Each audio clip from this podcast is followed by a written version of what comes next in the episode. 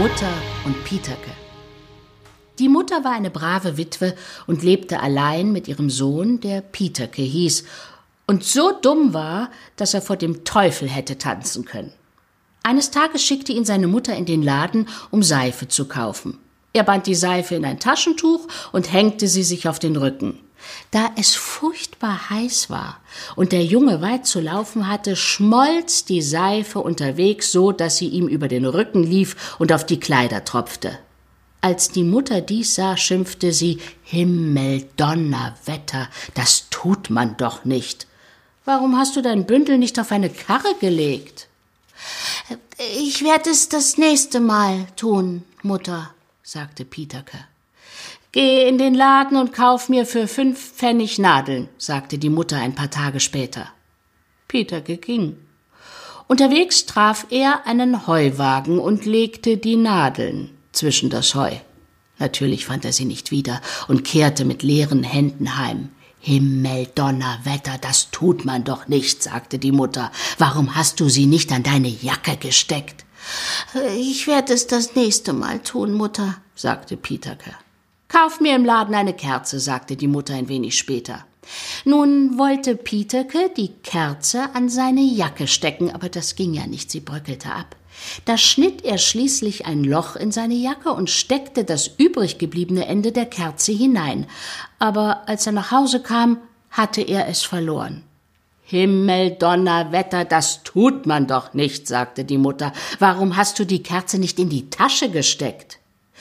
Ich werde es das nächste Mal tun, Mutter, sagte Pieterke. Komm, geh zum Korbmacher und kauf uns einen Korb, sagte die Mutter bald darauf. Der Junge holte den Korb, aber da er zu groß war, um ihn in die Tasche zu stecken, schnitt ihn Pieterke in kleine Stücke und stopfte alle Taschen damit voll. Himmeldonnerwetter, das tut man doch nicht, sagte die Mutter. Warum hast du nicht einen Stock durch das eine Ohr gesteckt und den Korb auf dem Rücken getragen? Ich werde es das nächste Mal tun, Mutter, sagte Pieterke. Geh in die Stadt und such uns eine Magd sagte die Mutter eine Woche danach. Pieterke besorgte eine Magd, steckte ihr einen spitzen Stock durchs Ohr und trug sie so auf der Schulter nach Hause. Das Mädchen schrie und heulte und verlangte für die Misshandlung entschädigt zu werden. Himmel, Donnerwetter, das tut man doch nicht, sagte die Mutter. Warum hast du dem Mädchen nicht gesagt, wo wir wohnen? Sie hätte den Weg doch wohl gefunden. Ich werde es das nächste Mal tun, Mutter, sagte Pieterke.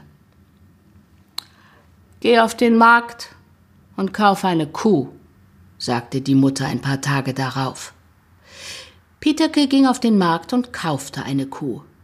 Er legte die Hand auf das Tier und sagte Liebe Kuh, geh diese Straße hinauf, schwenke dann rechts den ersten Weg ein und geh in das dritte Haus. Das ist unseres. Du kannst es leicht finden. Mutter hat es gesagt. Die Kuh nickte und ging. Hast du eine Kuh gekauft? fragte die Mutter, als er mittags heimkam. Ist sie noch nicht da? fragte Pieterke verwundert. Na, ich hab keine Kuh gesehen, sagte die Mutter. Aber ich hab ihr doch den Weg gut gezeigt, sagte Pieterke. Sie brauchte niemanden, um unser Haus zu finden. Himmel, Donnerwetter, also da tut man doch wirklich nichts, sagte die Mutter. Warum hast du ihr keinen Strick um die Hörner gebunden und sie so hierher gebracht?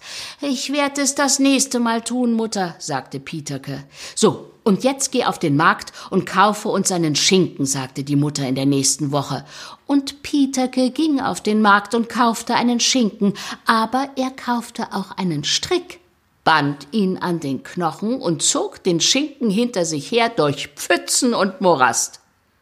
Wo ist der Schinken? fragte die Mutter, als der Junge in die Stube trat. Pieterke zog ihn an dem Strick herein. Himmel, Donnerwetter, sagte die Mutter, jetzt hab ich aber genug. Ich sehe wohl, dass mit dir nichts anzufangen ist. In Zukunft werde ich meine Besorgungen selber machen.